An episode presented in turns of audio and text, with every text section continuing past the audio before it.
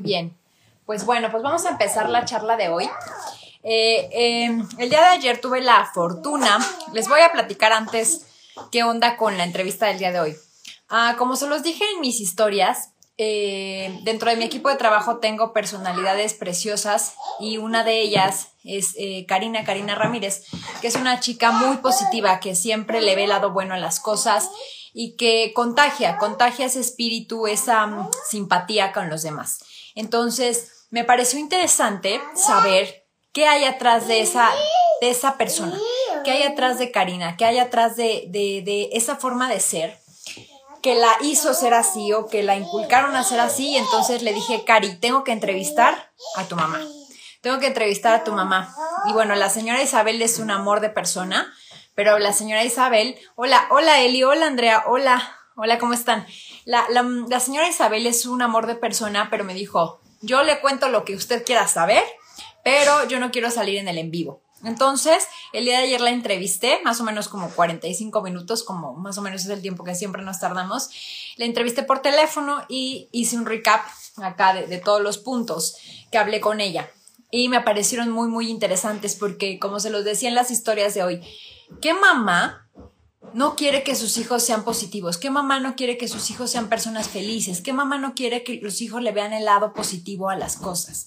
La verdad es que, bueno, todas las mamás todas, todas las mamás, incluida yo, queremos ver a nuestros hijos realizados, a nuestros hijos fuertes, a nuestros hijos felices, que siempre le vean ese lado bonito que tiene la vida, porque la vida tiene muchas cosas bonitas, solamente que a veces no las sabemos ver. O a veces decimos, ay, pues es esa parte de, de ser un poco realista, ¿no? Porque las personas luego decimos, oye, no seas pesimista y te contestan, no, es que soy realista. Sí, la realidad del mundo es muy fea, pero todo depende de cómo lo veas. Hola, Cari, que ya te uniste por acá. Entonces, el día de hoy les voy a contar todo lo que me contó la señora Isabel de por qué es así, Cari, y en qué tuvo que ver, y en qué tenemos que ver realmente los papás, y en qué no. Porque, ah, si bien saben, o bueno, creo que lo he dicho en otros videos, no estoy tan segura, pero yo sí creo que cuando nacemos, cuando venimos al mundo, cada uno trae sus, sus ingredientes, ¿no? Es como, ah, pues tú traes el de hablar bien en público, tú traes el de ser súper inteligente en matemáticas, tú traes esto. O sea, no, no, todos venimos al mundo con las mismas características y habilidades, eso es definitivo.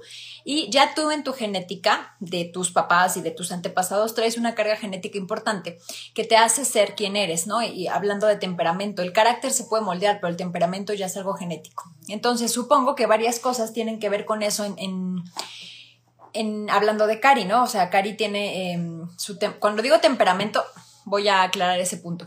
Cuando digo temperamento, em, el temperamento lo escuchan las personas y ya piensan luego, luego que es una persona explosiva y no, el temperamento es ese conjunto de formas de ser a ciertas cosas que tenemos nosotros. Si somos intensos, si somos sensibles, o sea, son varias cosas que no, no es tema del día de hoy, a lo mejor un día hablamos del temperamento, pero ya lo traes, ¿no? Y muchas cosas sí tienen que ver con los papás, de cómo nosotros educamos a nuestros hijos. Entonces, para empezar a hablar de lo que me platicó la señora Isabel, por cierto, si me está escuchando, muchísimas gracias, señora. Fue una plática hermosa.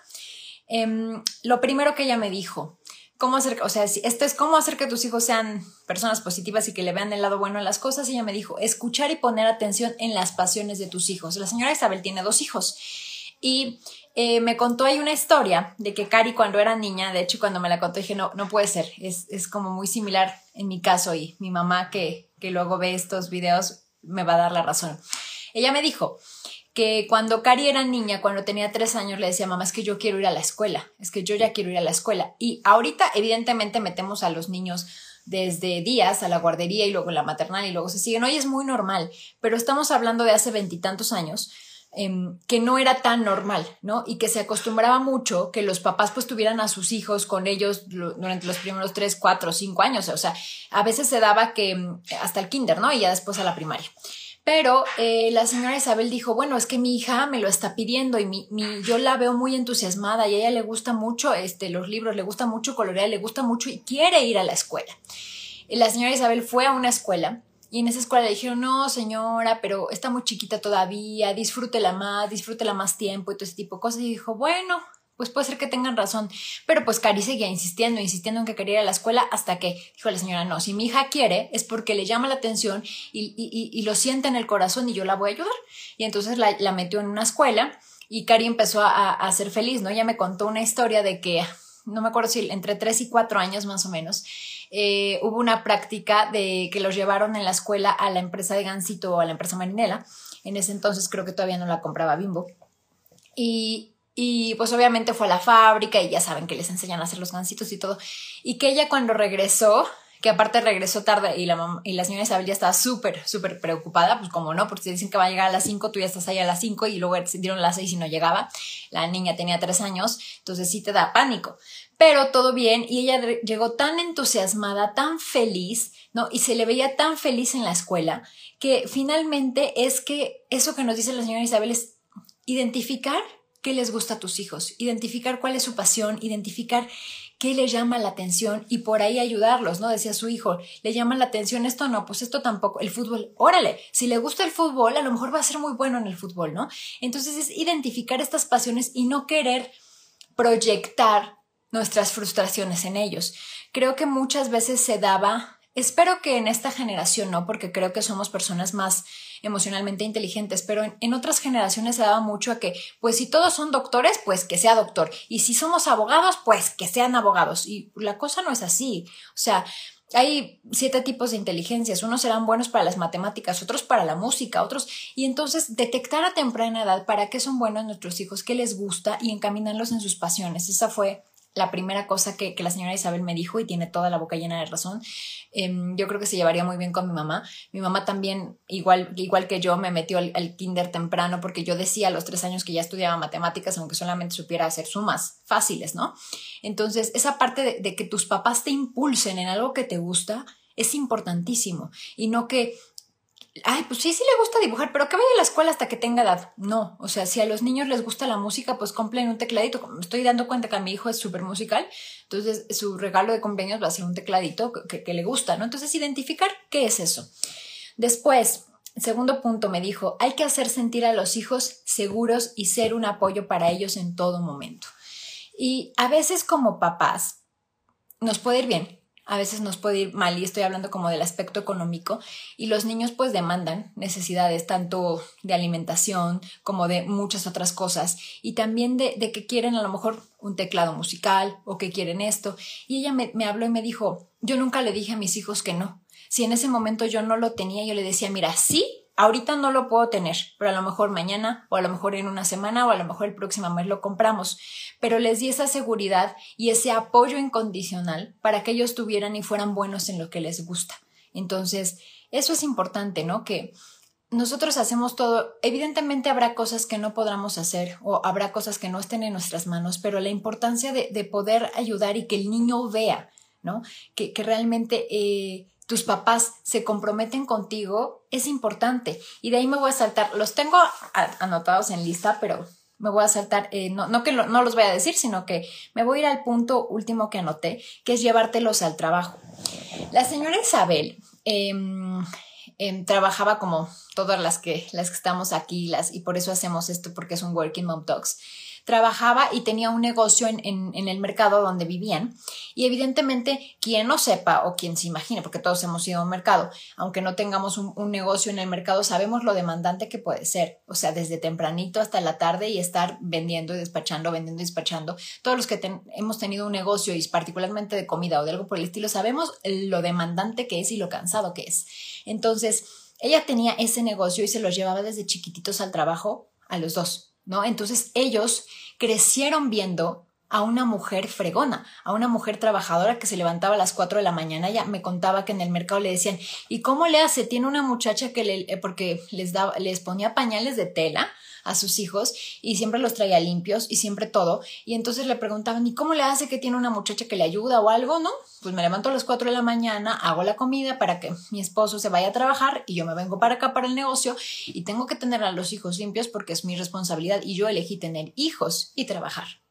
Entonces sí, a veces las mamás tenemos que hacer esos sacrificios, pero yo doy fe por mi propio, por mi propio testimonio y ahora lo compruebo con, con la señora Isabel y con Cari. Cuando un hijo ve que sus papás Y más cuando ambos, ¿no? Cuando los dos trabajan, es muy difícil que, que de, de, alguna u otra manera no aprendan a ser responsables si es lo que ven. Y al final del día tienen un ejemplo a seguir. Nosotros podemos decirle a los hijos misa y les podemos decir, tienes que hacer esto y tienes que hacer el otro y es tu responsabilidad y es tu obligación y porque soy tu madre y lo que ustedes gusten y manden. Pero al final del día, esa parte de, de que tú no les tengas que decir y no les tengas que enseñar, sino que les muestras cómo se hace, es lo más importante. Por acá dice Juan Manuel Contreras Sánchez, así es, vivan las mujeres trabajadoras e independientes, gracias. Y los hombres también, los hombres trabajadores también que vivan. Y las mujeres, sí, es que estamos en esto. Muchas gracias por tu comentario. Es muy bonito escuchar cuando un hombre dice estas palabras porque es un hombre de verdad. Muchas gracias. Entonces, ese punto de, de, de ser el ejemplo es importante. Después, mm, en el tercer punto, hay que ponerlos a leer y hacer ejercicios de los que antes ponían a hacerlos, eh, ahora sí que, que, que, a los niños, ¿no? Que si bolitas, que si palitos, que si les, si les gusta el dibujo, les compras un, un y que se pongan a dibujar. Cari hace mucho tiempo me contó, yo creo que el año pasado, me contó una experiencia que a ella le decían y que es bien importante y por lo cual ella se volvió como muy autodidacta. Y eso tómenlo en cuenta los papás. Aquí voy a hablar de unas cosas que es consentir a los hijos, pero una, una cosa es consentir y otra cosa es hacerlos inútiles, ¿no? Que es diferente. Entonces, en esta parte de, de ponerlos a leer y de todo, a, nosotros en la empresa Cari nos contó que cuando ella tenía dudas de qué significaba una palabra, sus papás le, des, le compraron un diccionario y le dijeron, bueno, ahí está el diccionario, busca la palabra.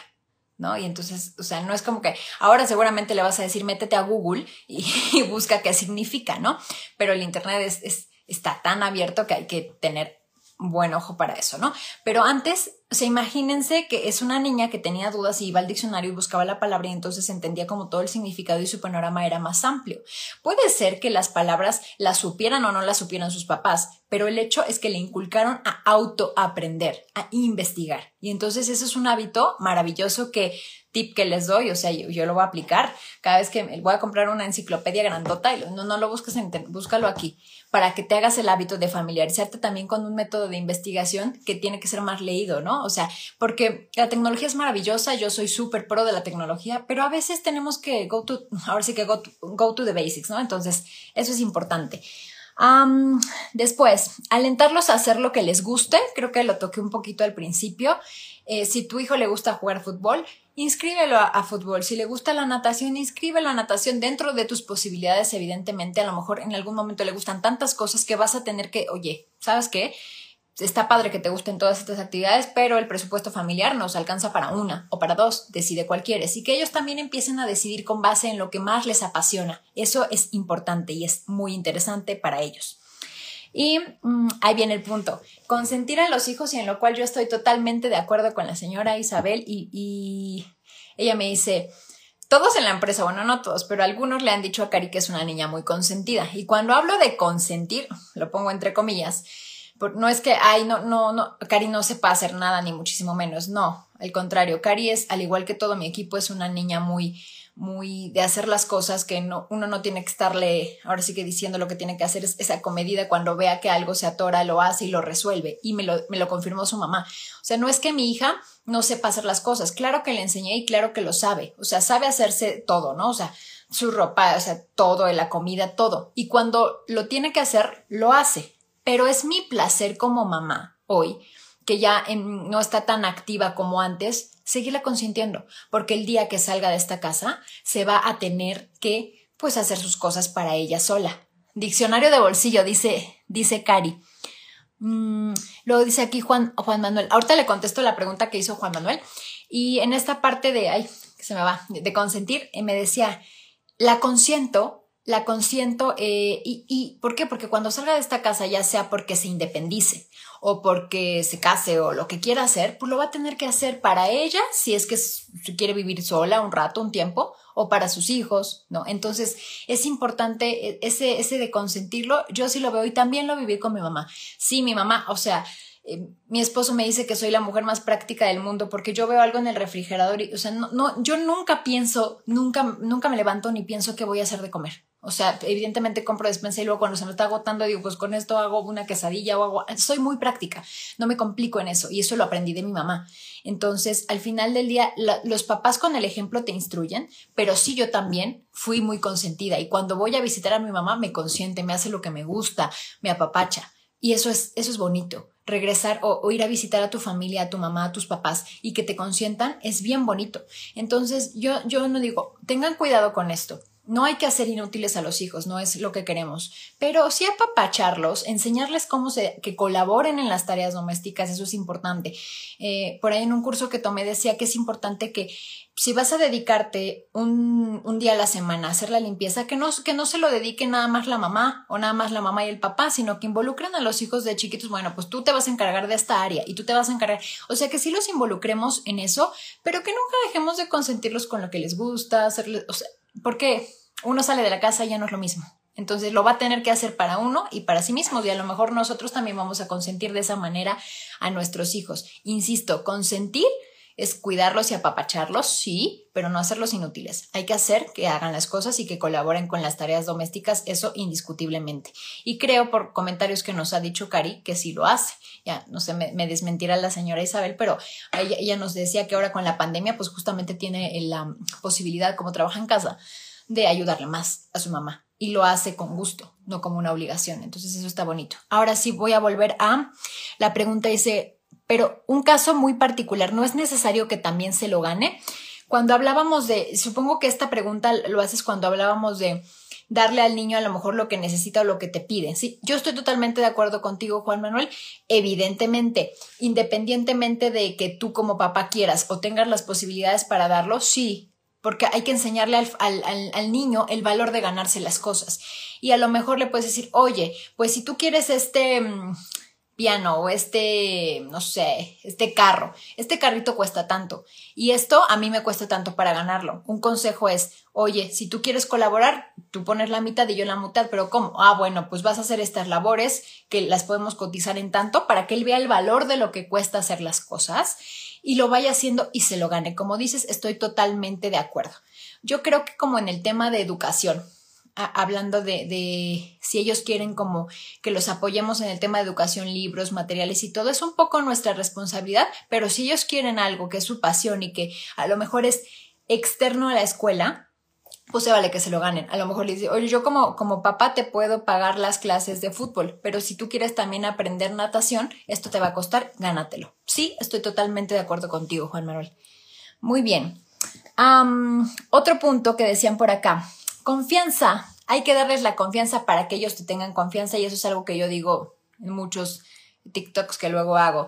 No esperemos que cuando nuestro hijo nos pregunte qué tenemos, y le digamos nada, aunque nos vea llorando o nos vea enojados o nos venga muy feliz y tú le digas, no, nada, nada, no tengo nada, que cuando el niño sea adolescente, ni siquiera adolescente, o sea, un niño, ya no te cuente que le están haciendo daño en la escuela, ya no te cuente que tiene un problema, ya no te cuente cuando se enamore por primera vez.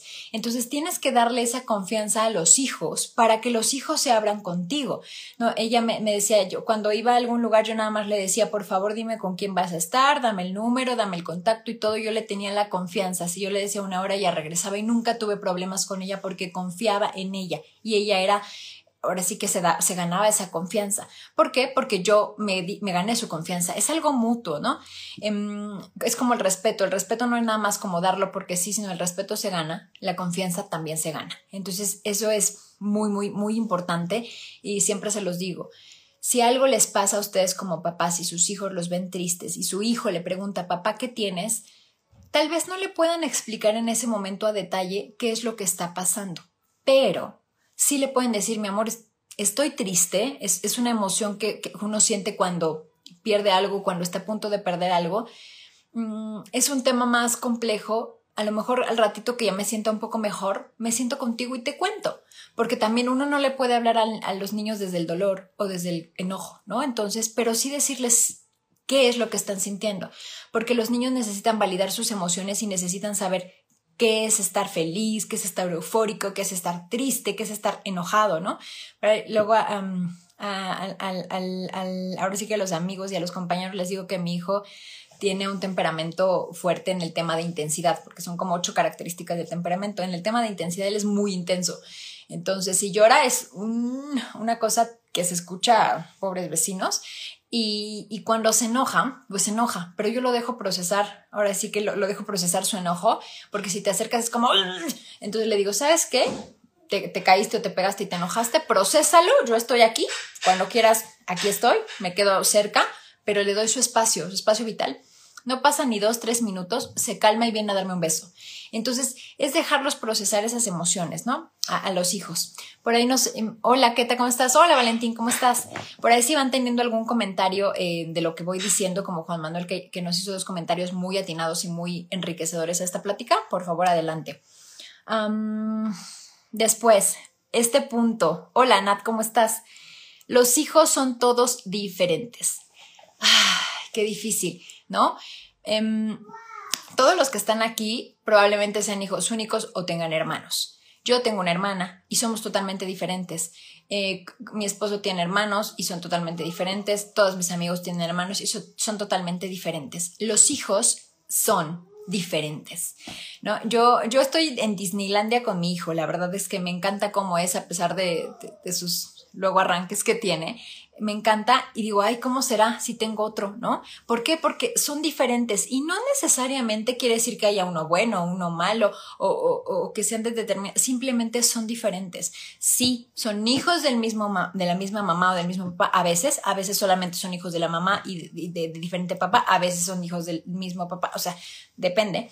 Em, pero al final del día, los hijos siempre son diferentes. Dice que siempre son diferentes. Todos los que tenemos hermanos, nos olvidamos a veces cuando somos papás y que decimos, ¿y por qué saldrían tan, diferentes? ¿No? Nos olvidamos que tenemos hermanos y somos totalmente diferentes. No hay buenos ni malos, simplemente diferentes, con características totalmente diferentes, aunque hayan crecido en la misma casa con los mismos valores y con los mismos. Entonces, eso para las personas que tengan más de dos hijos, les tiene que quedar claro.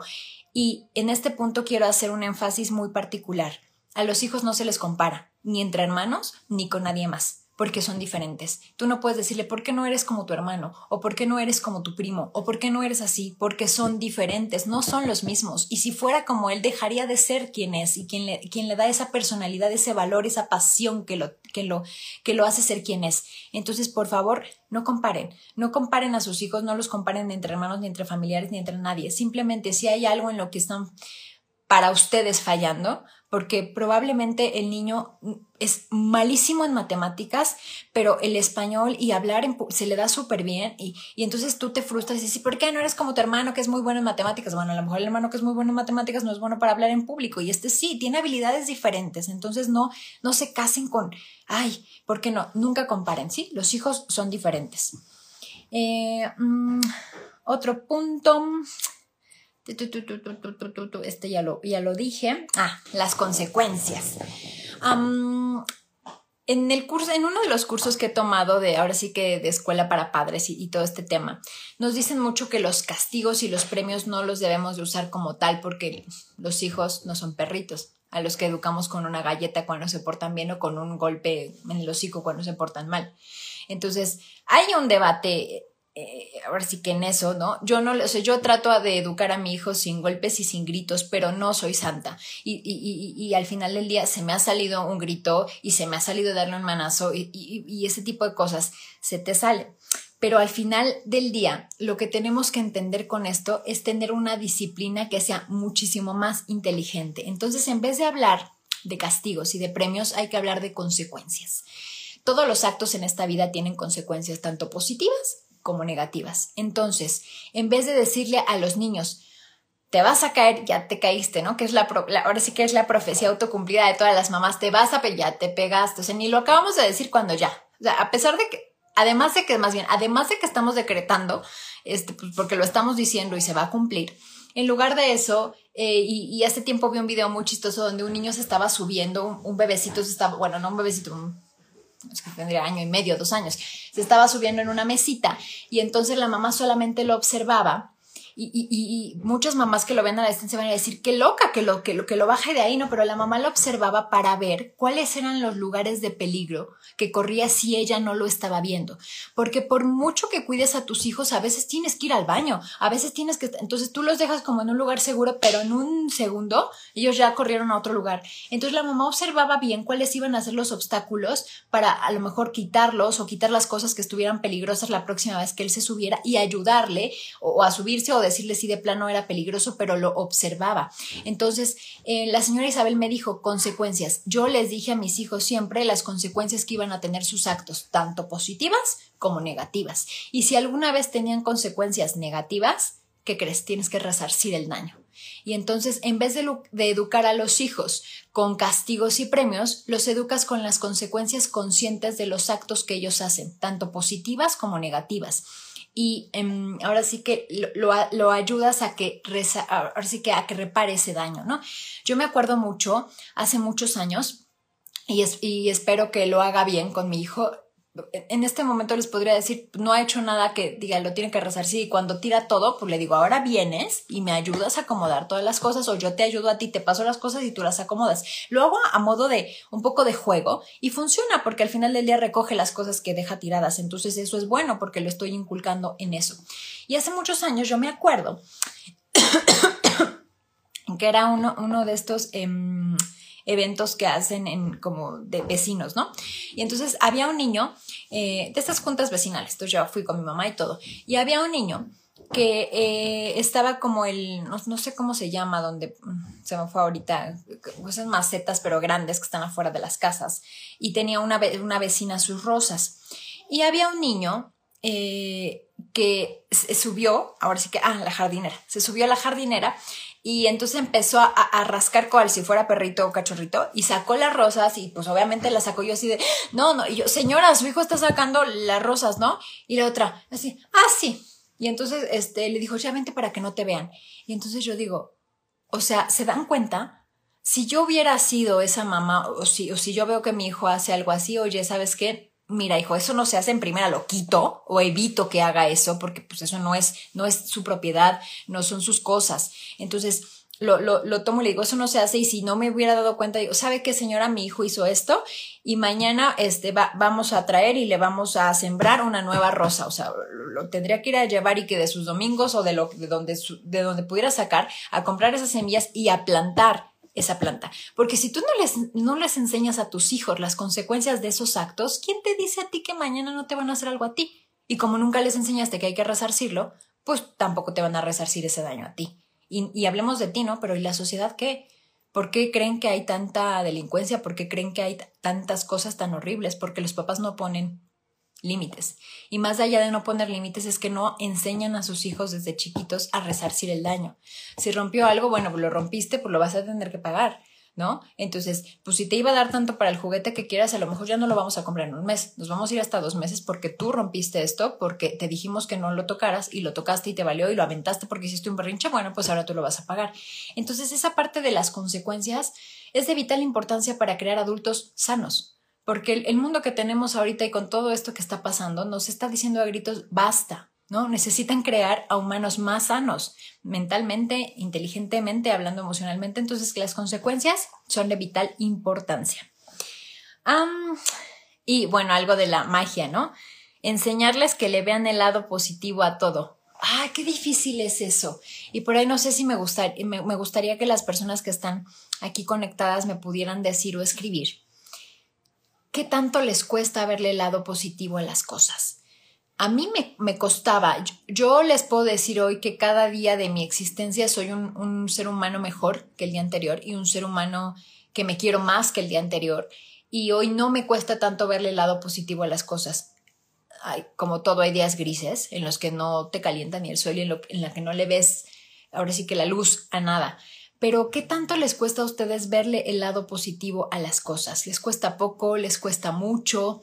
¿No? ¿Cómo son en general? ¿Cómo los educaron en ese sentido? Yo, yo puedo decir que em, mi mamá no era como que me lo dijera, pero a pesar de cualquier adversidad que, tuviera en el camino, y tuvimos varias, em, siempre me enseñó a verle el lado positivo a las cosas. Creo que esto nunca lo, he dicho en, en las pláticas, pero una vez Lo recuerdo muy bien y nunca se me va a olvidar. Mi mamá juega y a la fecha juega al melate, pero yo le digo que no juega con, con, el corazón porque si no ya se hubiera sacado la lotería, ¿no? Juega melate todavía y lo ha jugado por años. Y yo recuerdo una vez que em, mi hermana estaba en la, no me acuerdo si en la preparatoria o sí creo que sí estaba en la preparatoria. Y pues mi mamá se quedó sin lana porque tuvo que pagar la colegiatura. Entonces llegó un día en el que ese día no teníamos para comer, o sea, pagó, la colegiatura de mi hermana y nosotros no teníamos para comer. Y me acuerdo perfecto que ese día em, ella compró un boleto de melate y se sacó reintegro más, algo así, y con, no me acuerdo cuánto nos dieron, no sé, 150 pesos o 200, y con, e, o algo así, y con eso compró las cosas que necesitábamos para comer esa semana. Entonces, mi mamá no fue que me lo dijera a mí, que me lo dijera con, ahora sí que, oye, tienes que verle el lado positivo a las cosas, sino que siempre me enseñó eso. Y es algo que la señora Isabel me lo dijo. Hay que enseñarle a los hijos a verle el lado positivo a las cosas, porque si no le vemos el lado positivo a todo, difícilmente vamos a ver las oportunidades que se nos presentan. Muchos de nosotros hemos sufrido esta pandemia, pues, de muchas maneras. Afortunadamente otros no la han sufrido tanto, unos hemos visto que familiares se enferman, otros pues hemos tenido que estar recluidos en, nuestra casa, pero yo le digo, tenemos que estar recluidos en nuestra casa. Sí, se te va un poquito la libertad, pero cuántas bendiciones ha traído, por ejemplo, a mi vida. He disfrutado a mi bebé lo que no lo, había no lo hubiera disfrutado en condiciones normales. Entonces, eso de que siempre le enseñan a los hijos a ver el lado positivo y es tan sencillo como cuando se enojan decirle, bueno, mira, sí te entiendo, hay que validar sus emociones. Te entiendo que estés triste, te entiendo que estés enojado, te, entiendo que estés de este modo, pero vamos a ver el lado bueno de las cosas. Algo bueno siempre hay en cada cosa. Entonces, eso es muy importante. Em, y ya, ya casi al el, el último punto para terminar. Este está interesante y a lo mejor va a ser polémico. Algunos estarán de acuerdo, otros no. Em, no esconderle a los hijos las películas las películas hablando como de violencia o a lo mejor algunas películas que tengan escenas más intensas de sexo o algo por el estilo. Ay, hoy qué película o qué programa no tiene algo pícaro o algo de violencia. Es muy complicado, ¿no? La señora Isabel me contaba que platicando con sus amigas y familiares, algunas le decían que cuando veían cierto programa o, cosas así, le decían a, sus hijos, no, este, tú no puedes ver esto y tú vas a ver esto, o sea, tú no puedes ver esto y tú vas a ver esto o te vas a ir a tu cuarto. A todos los seres humanos en este planeta nos dicen, no puedes y ¿qué hacemos? Buscamos la forma de cómo ver eso que nos están prohibiendo, porque se vuelve un tema tabú, se vuelve algo como, ay, ¿de qué están hablando? Entonces ella lo que me decía es, pues también, o sea, también como papás tienes que tener responsabilidad y tampoco te vas a poner a ver cosas triple X frente a tus hijos ni de una violencia extrema, ¿no? O sea, en definitiva no. Pero a veces no puedes prever, a veces estás viendo una película de suspenso y pues sale uno y ya aventó el balazo o sale alguna escena más subida de tono y es como que tápate los ojos, o sea, con la precaución debida, pero que tú como papá le expliques con las palabras que los hijos puedan entender qué es lo que está pasando.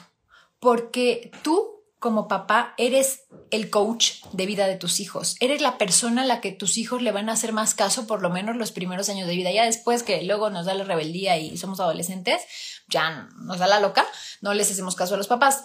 Pero en los primeros años de vida sí. Entonces, ¿qué mejor que tú como papá le digas o le expliques a tu hijo qué es lo que está pasando con tus palabras de amor? Para que lo entienda, a que vaya con el primo, con el vecino, con alguien externo que le cuente quién sabe qué cosa, ¿no? Decía, dice aquí Nat, entre más nos prohíben, más nos aferramos. Sí, o sea, nos dicen, no puedes salir con, así, seamos honestas y, bueno, honestos todos los que estamos conectados. O sea, tus papás, no, es que este, este chavo no me gusta para ti, pues con ese, ¿no? O sea, esto no lo hagas y eso es lo que haces. Entonces, eso de prohibir y, y esta parte de las películas, pues sí seamos más inteligentes. Em, porque al final del día, pues vamos a terminarlo viendo de alguna u otra manera, ¿no? Aquí dice que te es importante explicar por qué ¿no? No es, ahora sí que no es, porque no es conveniente. O sea, a lo mejor habrá ciertas cosas que, pues si las quieres ver, sí, espérate a lo mejor a que tus hijos estén dormidos o hazlo cuando no estén para, para que las veas sin culpa. Pero si en algunas de esas películas salen escenas, es mejor que tú les expliques a tus hijos. Mm, por acá decía Marta, gracias a esta pandemia he disfrutado a mis hijos, ya aprendieron a guisar y disfruté mucho a mi esposo trabajar en casa. ¿Ven? O sea, siempre hay un lado positivo a las cosas. Entonces, eh, yo le agradezco muchísimo a la señora Isabel eh, el tiempo que me dedicó el día de ayer y la maravillosa labor que ha hecho con Cari, porque quienes conocemos a Cari saben que es una, sabemos que es una chica súper alegre y súper positiva y que le ve el lado bueno a las cosas y que nos contagia a veces, ¿no? Y no todos somos así, ¿no? Em, a veces todos quisiéramos ser de alguna manera y, a veces nos comparamos. A veces yo también he cometido el error de comparar a las personas, cosa que no debo de hacer. Todos somos diferentes. Aprovechemos a todos los seres humanos que tenemos, saquemos lo mejor de ellos siempre. Y la verdad que muchas gracias eh, a todos este, por sus comentarios, por todo lo que nos dijeron hoy. Es una buena forma, creo que la señora Isabel nos dio una receta muy importante de qué hacer con los hijos para que sean unos seres humanos felices. Pero independientemente de todo lo que nos dijo la señora Isabel, yo sí les voy a decir algo. Y, hace que dos días, no, ayer di una clase y aquí hay algunas alumnas que tomaron la clase conmigo ayer de trabajo en equipo y les preguntaba lo primero, ¿quién es la persona más importante para ustedes en su, en su vida? Y entonces mi mamá, mi, mi, mi hijo, o mi esposo, o no sé. Y yo, no, están todas reprobadas. La persona más importante de su vida son ustedes mismos. Porque les voy a hacer esta pregunta. ¿Con quién ¿Con quién de todas las personas que conocen ha estado con ustedes desde la primera, o sea, desde que eran una célula en el vientre de su madre, desde su primera respiración y van a seguir con ustedes hasta el último aliento? Tal vez no sean sus padres, tal vez no sean sus hijos, tal vez no sea su esposo. La única persona que va a estar con ustedes el resto de su vida son ustedes mismos. Sí, yo voy a estar, he estado conmigo desde el momento en el que nací y hasta el último de mis alientos voy a ser la persona que estoy segura va a estar aquí conmigo. Entonces, quiéranse muchísimo. Para ser seres humanos de bien, ustedes tienen que ser seres humanos de bien que eduquen con el ejemplo. Si sus hijos ven padres felices, van a ser niños felices, adolescentes felices y adultos felices. Si sus hijos ven padres peleados, tristes, o sea, encabronados, pues ¿qué se esperan? ¿No? Entonces tienen que predicar con el ejemplo. Entonces, si sus hijos los ven ecuánimes y felices, van a ser seres humanos felices. Es así de sencillo, más toda la receta que nos dio la señora Isabel. Pues entonces, pues hemos llegado al final de, la plática del día de hoy, una plática muy enriquecedora. Eh, les cuento que la próxima semana, antes de despedirme, vamos a tener una plática muy, muy interesante con un panel de mamás. Eh, vamos a tocar el tema de guarderías. ¿no? Yo todavía no, no, yo ya pensaba meter a mi hijo a la guardería y con todo esto, bueno, pues no lo he metido, pero vamos a hablar qué onda con las guarderías, desde qué edad y todo, entonces vamos a estar hablando de, bueno, voy a estar entrevistando a diferentes mamás porque yo en ese tema no sé nada, ni soy experta, entonces las expertas que han, que han tenido a sus hijos en guardería nos van a venir a contar qué onda con eso. Entonces, pues bueno, nos vemos el siguiente viernes a las 8 de la noche. Muchísimas gracias por siempre estar. La verdad es que es un placer y bueno, ahorita que termine lo guardo aquí. Y recuerden que cada semana subo el episodio a Spotify en el, se llama Working Mom Talks, se llama el, el, podcast. Entonces ahí, ahí pueden encontrar todas las entrevistas que hemos tenido en formato de audio para que las vean mientras hacen el quehacer o mientras hacen alguna cosa. Bueno, pues cuídense mucho. Les deseo un increíble fin de semana. Disfruten cada momento, que la vida es hoy. Un abrazo virtual para todos, dice Nat. Un abrazo igualmente para todos, para todas y todos. Cuídense mucho. Bye bye.